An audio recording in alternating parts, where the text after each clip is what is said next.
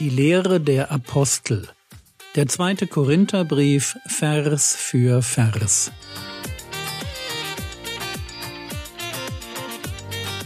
Theologie, die dich im Glauben wachsen lässt, nachfolge praktisch dein geistlicher Impuls für den Tag. Mein Name ist Jürgen Fischer und heute geht es um 2. Korinther Kapitel 10 Vers 3 bis Vers 16. Wir waren da stehen geblieben, wo Paulus seine Feinde davor warnt, ihn zu unterschätzen. Gehen wir weiter. 2. Korinther Kapitel 10, die Verse 3 bis 6. Denn, obwohl wir im Fleisch wandeln, kämpfen wir nicht nach dem Fleisch.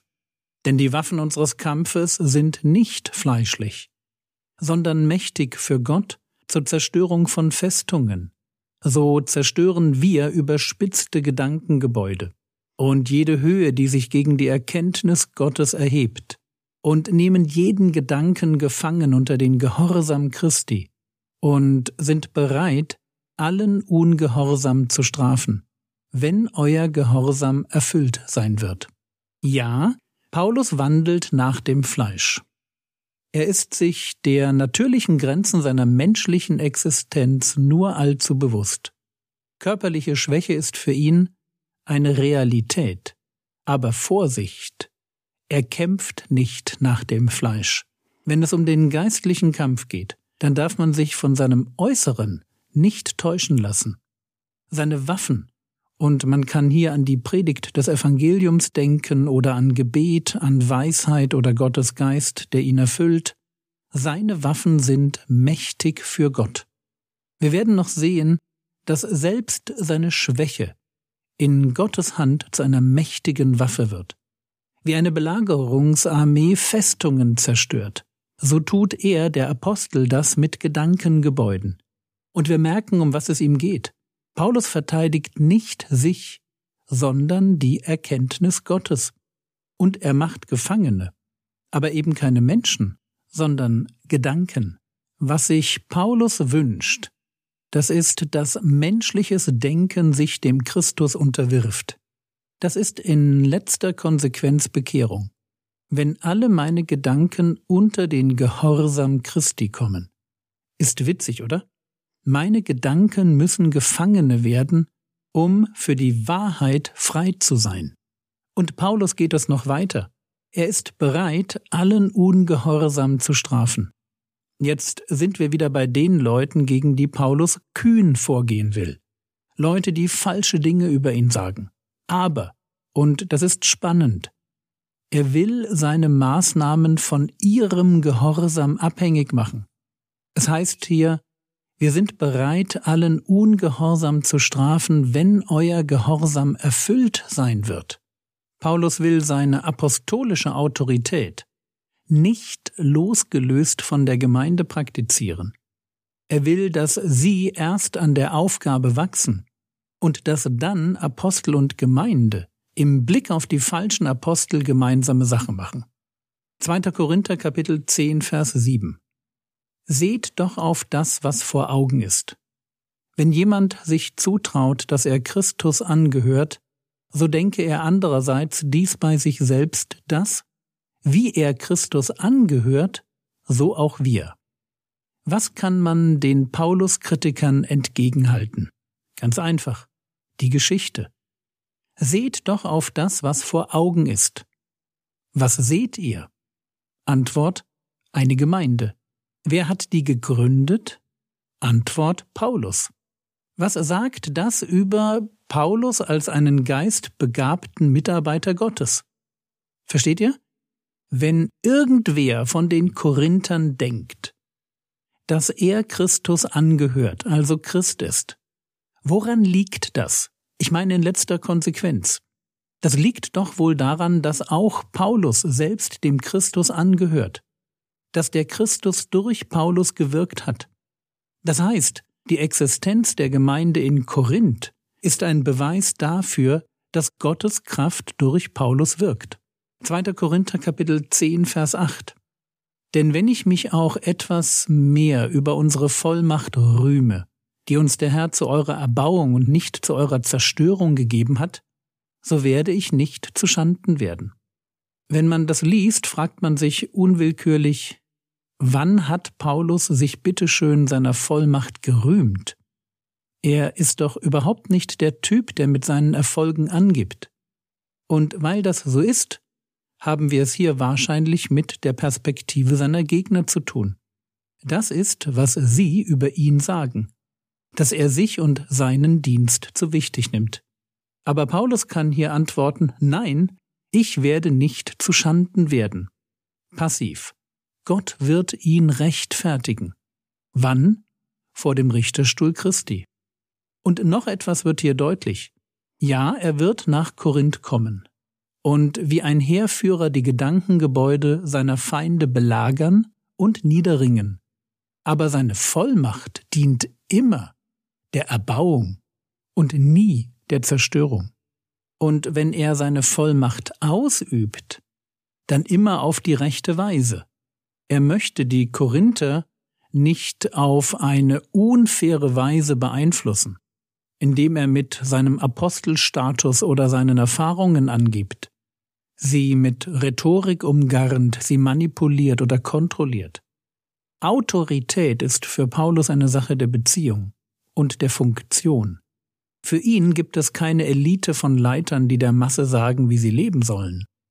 An der Spitze einer Gemeinde steht nur genau einer, der Christus, und jeder ist ihm gegenüber verantwortlich. 2. Korinther Kapitel 10, die Verse 9 und 10. Damit ich nicht den Anschein erwecke, als wolle ich euch nur durch die Briefe schrecken. Denn die Briefe, sagt man, sind gewichtig und stark aber die leibliche Gegenwart ist schwach und die Rede zu verachten. Paulus springt hier ein wenig zurück zu dem Thema in den Briefen mutig als Person eher schwach. Und wir merken, wo die Kritik an seiner Person ansetzt. Er macht nichts her. Er taugt nicht zum Redner. Jetzt muss man eines wissen, in der hellenistischen Kultur war klar, dass ein Leiter rhetorisch brillant sein muss.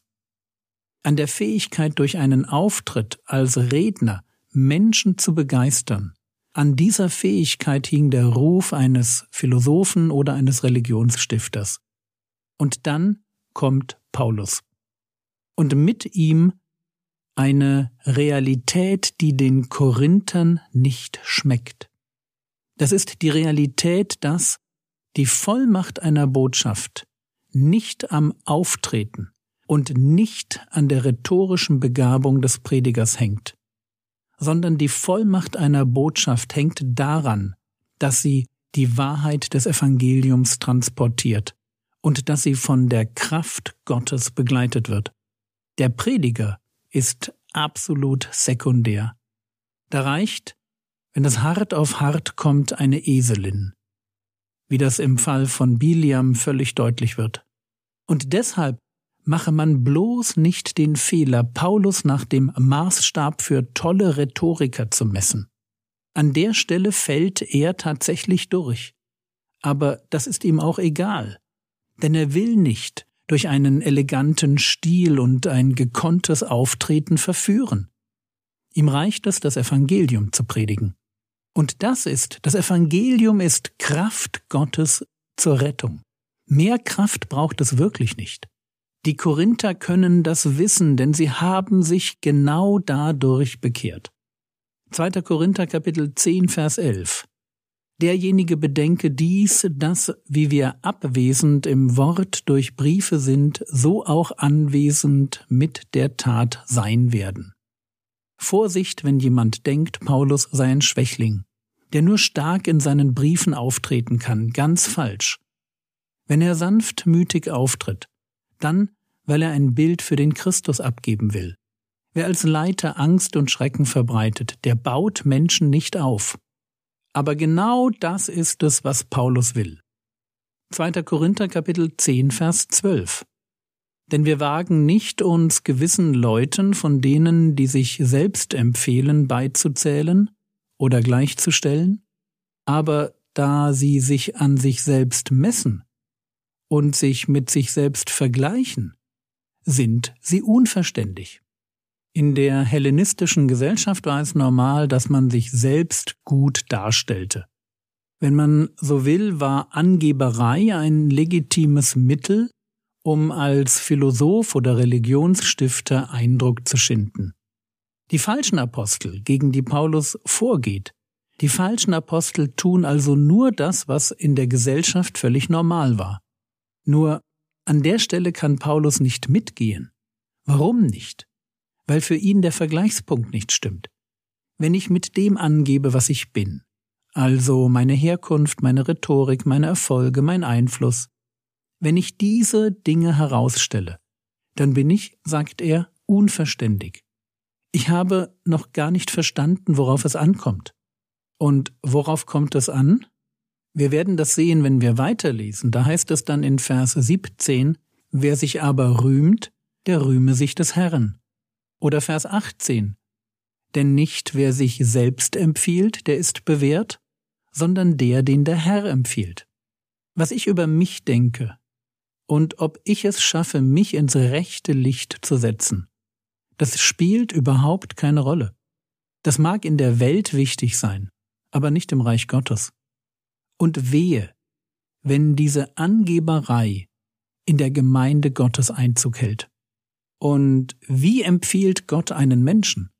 Antwort, indem er ihn beruft und sich zu seinem Dienst stellt. Und genau das hat Paulus erlebt.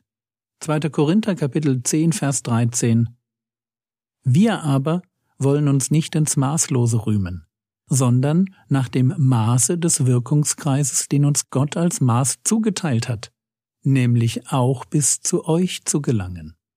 Paulus kann stolz darauf sein, dass er mit Gottes Hilfe bis nach Korinth gekommen ist. 2. Korinther 10, die Verse 14 und 15 Denn es ist nicht so, als ob wir nicht zu euch gekommen wären und uns nun zu weit ausstreckten, denn wir sind mit dem Evangelium Christi auch bis zu euch gekommen. Dabei rühmen wir uns nicht ins Maßlose mit fremden Arbeitsleistungen, haben vielmehr die Hoffnung, wenn euer Glaube wächst, unter euch, entsprechend unserem Wirkungskreis groß gemacht zu werden bis zum Übermaß. Paulus ist einer, der Gemeinden dort gründet, wo es noch keine gibt. Er gibt also nicht mit Erfolgen anderer an und gibt sie dann als seine eigenen aus. Übrigens genau das, was seine Gegner tun. Sie schaffen nichts Neues. Sie bauen auf dem auf, was Paulus geschaffen hat. Und in dem Maß, wie der Glaube der Korinther weiter wächst, darf Paulus darauf hoffen, dass sie ihn als was erkennen? Naja, als echten Apostel erkennen, wenn nicht sie, wer denn dann? Aber das ist nicht alles, worauf Paulus hofft. 2. Korinther Kapitel 10, Vers 16. Und dann das Evangelium weiter über euch hinaus zu verkündigen. Nicht in fremdem Wirkungskreis uns dessen zu rühmen, was schon fertig ist. Versteht ihr wieder dieser Gedanke, dorthin zu gehen, wo noch keiner war? Das ist typisch für Paulus. Neulandmission. So tickt ein echter Apostel. Und er hat es ähnlich an die Gemeinde in Rom geschrieben. Römerbrief Kapitel 15, die Verse 23 und 24. Nun aber, da ich in diesen Gegenden keinen Raum mehr habe und seit vielen Jahren ein großes Verlangen zu euch zu kommen, falls ich nach Spanien reise, denn ich hoffe auf der Durchreise euch zu sehen, und von euch dorthin geleitet zu werden, wenn ich euch vorher etwas genossen habe. Merkt ihr, wovon der Apostel träumt? Ja, ganz neue Gemeinden gründen. Diesmal ganz im Westen, in Spanien. Was will Paulus deutlich machen? Er will deutlich machen, wie unvernünftig es von seinen Gegnern ist, ihn, der ganz offensichtlich mächtig von Gott gebraucht wurde, gebraucht wurde, um in Korinth Gemeinde zu gründen, ihn als schwach darzustellen. Vor Gott gilt nicht, wie ich mich darstelle, wie ich mich präsentiere und wie ich mich verkaufen kann, sondern vor Gott wird echte Bewährung daran erkannt, dass Gott einen empfiehlt. Und Gott empfiehlt uns, indem er uns beruft und im Dienst segnet. Das war's für heute. Morgen geht es mit dem zweiten Korintherbrief weiter. Das Skript zum Vortrag findest du auf frogwords.de oder in der App. Der Herr segne dich, erfahre seine Gnade und lebe in seinem Frieden. Amen.